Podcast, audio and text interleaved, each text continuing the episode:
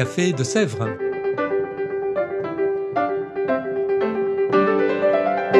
Au Café de Sèvres, on discute philosophie et théologie.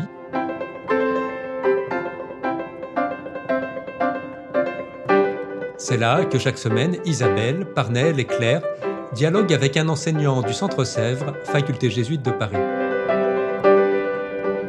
L'émission d'aujourd'hui est animée par Parnell Ledaga. Chers auditeurs, chères auditrices du Café de Sèvres, bonjour à tous. Merci de nous retrouver pour un nouveau podcast. Aujourd'hui, nous allons parler du nouveau Média Sèvres. Les Médias Sèvres sont ces livres publiés par le Centre Sèvres dans lesquels des enseignants du centre publient leurs articles. Ce nouveau Média Sèvres, le numéro 207, est intitulé Justice et pardon, deux exigences en tension. Il faut bien reconnaître qu'il y a parfois une tension entre la justice et le pardon, Comment réconcilier ces deux exigences, le besoin de rendre justice, mais aussi le besoin de pardonner Et pour en discuter avec nous, nous avons le privilège d'accueillir une habituée de nos podcasts, Camille de Villeneuve, qui est philosophe, romancière, mais aussi enseignante au Centre Sèvres. Elle a donc publié dans ce nouveau média Sèvres un article intitulé Charlotte Delbo, Écrire l'impardonnable. Alors, Camille de Villeneuve, bonjour à vous. Bonjour Parnell. Merci d'avoir accepté notre invitation et vous avez rédigé donc un article intitulé Charlotte Delbo, Écrire l'impardonnable. Alors pour commencer, qui était Charlotte Delbo et aussi pouvez-vous nous dire brièvement ce que vous entendez par l'impardonnable et nous dire un peu les caractéristiques de ce qui est impardonnable? Alors Charlotte Delbo, c'est un écrivain. C'est un écrivain qui est connu particulièrement pour une trilogie qui s'appelle Auschwitz et après et qui est, qui est donc constitué de trois tomes, euh, dont je vais te donner les, les titres. Aucun de nous ne reviendra. Ça, c'est écrit en 1946. Il faut bien être attentif à la date, qui signale hein, le sujet euh, qui est abordé dans, dans, ce, dans ce texte. Il a été publié en 1965, ce premier tome. Ensuite, il y a Une connaissance inutile, qui a été publié en 1970. Et puis en 1971, Mesure de nos jours. Et ce sont trois volumes euh, qui forment donc un ensemble, hein, puisque Charlotte Delbo voulait que ça constitue une trilogie, mhm. qui, qui témoignent de la déportation et de la vie à Auschwitz qui a été celle de Charlotte Delbo pendant les années de guerre. Puisque c'était euh, une résistante, c'était aussi une femme de théâtre, très l'assistante de Louis Jouvet avant la guerre. Et hum, elle est l'auteur de cette trilogie, elle est l'auteur d'autres textes, de nombreux textes très engagés euh, politiquement et socialement. Et elle a continué à travailler euh, dans, la, dans le milieu universitaire euh, et académique, tu vois. Voilà, donc Charlotte Delbo, c'est une femme tout à fait exceptionnelle. Mm-hmm. non seulement par sa vie, mais également par cette œuvre dont je te parle, cette, cette trilogie, qui est, euh, qui est un événement à la fois euh, euh, parce que c'est un témoignage de, de, la vie dans les camps, mais aussi c'est un événement littéraire parce que le style qu'elle choisit est tout à fait particulier. il y a un vrai travail sur, le, sur le style, sur l'écriture dans cette trilogie. Et la recherche euh, d'une façon de témoigner qui soit la plus pudique et la mhm. plus directe possible. Donc c'est un événement euh, littéraire et c'est aussi pour le lecteur euh, un événement considérable. C'est-à-dire que on n'entre pas dans ce texte par hasard, je pense, et lorsqu'on en sort, on a fait une expérience très très forte. Mhm. Donc voilà pour Charlotte Delbo. Alors j'ai choisi de présenter euh, cette trilogie euh, à travers cette question de l'impardonnable, parce que euh, très souvent les textes de témoignages sur la déportation, sur la Shoah, sur la Deuxième Guerre mondiale, ces témoignages sont associés à la question de l'impardonnable. C'est-à-dire mhm. qu'on se retrouve face à des crimes qui sont tellement disproportionnés qu'aucun pardon ne semble possible. Alors comme tu le sais, c'est une question qui a été reprise et travaillée par des philosophes comme Derrida ou comme Ricoeur. ou comme Jean Kelevitch ou comme Ricoeur. Et donc, à partir de, à partir de cet abîme, hein, à partir de, ce, de cet effondrement des valeurs qui, qui a eu lieu pendant la guerre.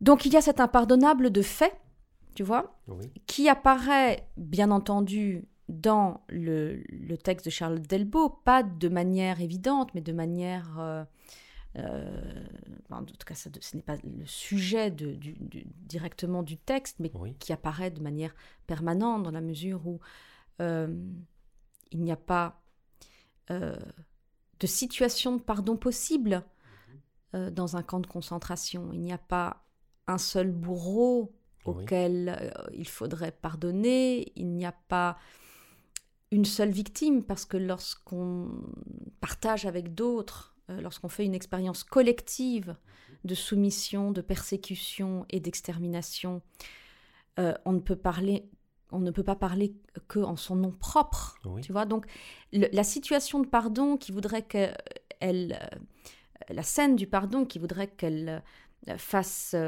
euh, dialoguer une victime et un bourreau dans une relation réciproque, tu vois, et symétrique, cette scène, elle n'est pas possible dans un contexte pareil. Donc l'impardonnable, il est d'abord de fait, du fait qu'on ne peut pas installer, instaurer une scène de pardon dans, euh, dans un tel contexte. D'accord. Alors, j'ai parcouru euh, ton article que je trouve très intéressant à titre personnel mais il y a une petite distinction assez subtile que tu fais entre imprescriptible et impardonnable. Alors peux-tu peux nous en dire un peu plus là-dessus? Alors, euh, imprescriptible, euh, ce terme nous situe dans le domaine du droit, puisque c'est ce qui ne peut pas être euh, prescrit, c'est-à-dire ce qui est susceptible d'être jugé à tout moment. D'accord? Ce qui n'est pas soumis au respect d'un délai Mhm. d'expiration, comme c'est le cas euh, pour certains crimes, par exemple, qui sont, euh, qui sont euh, prescrits à partir d'une certaine date. Alors, évidemment, le délai de prescription, c'est une chose qui, qui est aussi discutée, réévaluée au fil du temps. Par exemple, ces temps-ci, on, on, réfléchit à la question de la prescription pour les viols ou les, les crimes d'ordre sexuel. Mhm. Donc imprescriptible est un terme qui euh, qualifie des crimes euh, qui ne peuvent être prescrits, c'est-à-dire qui sont toujours susceptibles d'être jugés. Il n'y a, pas, euh, a pas un délai après lequel la société peut estimer que ces crimes ont droit à l'oubli. Oui. Voilà. Il n'y a pas de droit à l'oubli pour ces crimes-là.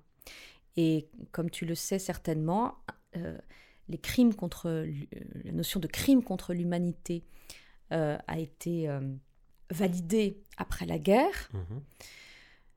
associée à cette notion d'imprescriptibilité pour ces crimes-là.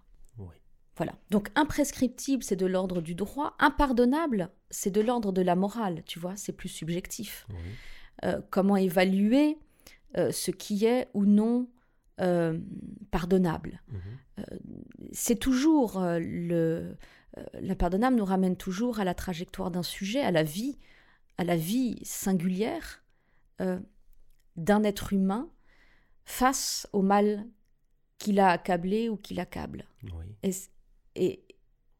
ce cheminement par l'impardonnable, à travers l'impardonnable, peut révéler des, euh, des possibilités de vie tout à fait étonnantes. Et c'est ça que j'ai voulu pointé chez Charlotte Delbo, tu mhm. vois, c'est qu'il y avait la possibilité, alors nous sommes d'accord, il n'y a pas de scène de pardon possible, nous sommes au-delà en quelque sorte de la possibilité du pardon dans ces textes-là.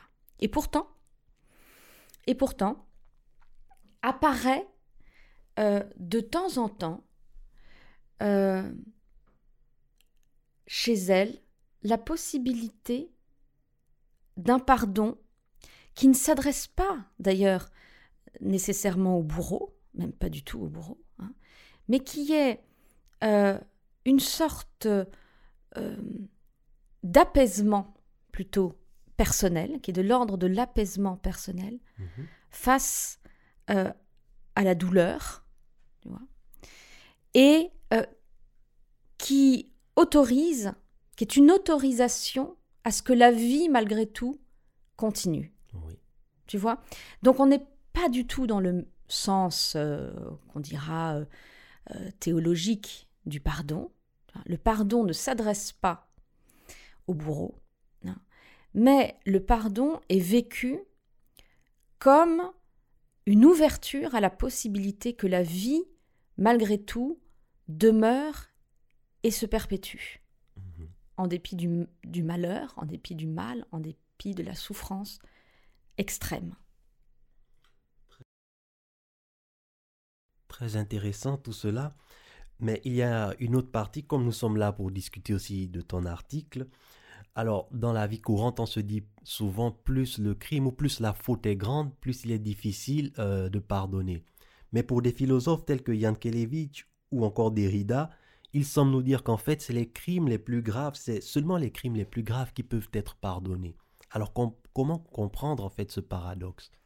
Alors là, tu entres dans cette discussion qui a eu lieu entre, euh, en effet, Jean Kelevitch, Derrida et Ricoeur au sujet du pardon, et tu l'as très bien exprimé, en effet.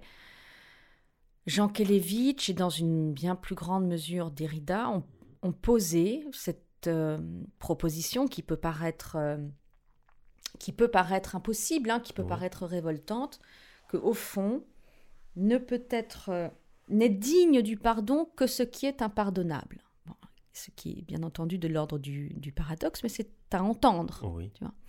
c'est qu'au fond, euh, qu'est-ce que ça veut dire? Ça veut dire que euh, eh bien, les petits pardons quotidiens, Mhm. nos, nos petits pardons quotidiens, euh, ne sont pas réellement de l'ordre du pardon, parce qu'ils ne nous coûtent pas Oui. l'effort de passer par l'expérience de l'impardonnable, tu vois, de passer par l'épreuve euh, de l'impossibilité d'accorder son pardon. Et que euh, faire cette épreuve, faire cette traversée, c'est là faire l'expérience même du pardon. Donc ça, c'est la proposition de, c'est la proposition de Derrida Oui. qui est tout à fait radicale. Mhm. Alors, avec euh, ce, qu'il y a, c'est que dans leur discussion, dans leur échange, ils, ils restent tous trois, je pense à Jean Kelevitch, Derrida et Ricoeur, tous les trois très attachés à la figure théologique du pardon, Oui. celle qui fait, euh, celle qui met en scène la victime, euh, le bourreau et un mal commis particulièrement, euh, particulièrement inqualifiable Oui. qui est une scène, euh, disons, euh, théologique, mais aussi politique. Bon. Théologico-politique de pardon. Et moi, ce qui m'a intéressé, tu vois, avec ce que proposait Charlotte Delbo, c'était que euh, elle permettait de dépasser ce paradoxe. Ou alors, peut-être, de lui donner une, une forme d'interprétation littéraire Mhm. En dénouant justement, enfin en, en, en, euh, en- en dégonflant euh, le caractère justement euh, paradoxal de la formule de Derrida. Oui. C'est-à-dire que ce ce qu'elle ce qu'elle propose dans, dans son texte, c'est bien un cheminement. En tout cas, ce qu'elle, c'est pas, elle ne propose pas un cheminement, c'est pas vrai ce que je dis. Mais elle arrive de temps en temps à nous montrer qu'on peut, malgré cette expérience tout à fait insoutenable du malheur absolu, Oui. qu'on peut, et en fait c'est ça l'impardonnable, quand, quand- quand on ne peut pas pardonner, en quelque sorte la vie s'arrête.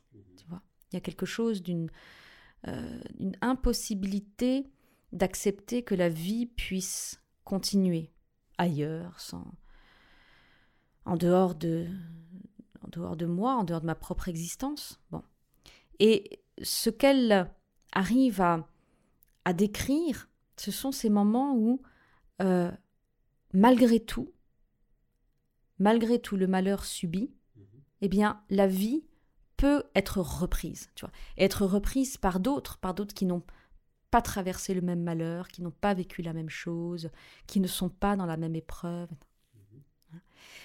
Et ce qui m'a semblé intéressant, c'était que de cette façon, eh bien, euh, Charlotte Delbo s'affranchissait de euh, cette scène que j'appelle politico-théologique du pardon, tu vois, et euh, en proposant euh, ou, en, nous invitant, tu vois, à percevoir que le pardon peut être un cheminement vers la vie plutôt que vers l'absolution d'un bourreau. D'accord. Alors, Merci infiniment Camille de Villeneuve d'avoir une fois de plus accepté notre invitation et de nous avoir parlé de ton article. Merci Parnell. Et quant à vous tous, chers auditeurs, chères auditrices du Café de Sèvres, je vous remercie une fois de plus pour votre écoute et pour votre fidélité. Je rappelle le nouveau Média Sèvres Justice et Pardon, deux exigences en tension que vous pouvez vous procurer au Centre Sèvres pour le prix de 16 euros. D'ici là, portez-vous bien. Je vous donne rendez-vous dans deux semaines. À très bientôt.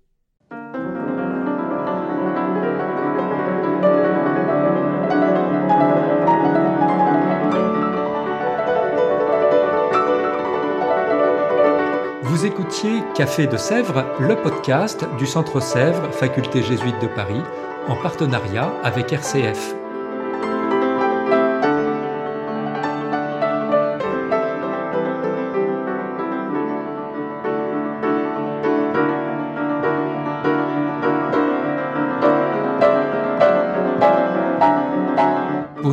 Aucun épisode, abonnez-vous sur votre application préférée Spotify, Deezer, Apple Podcast ou Google Podcast.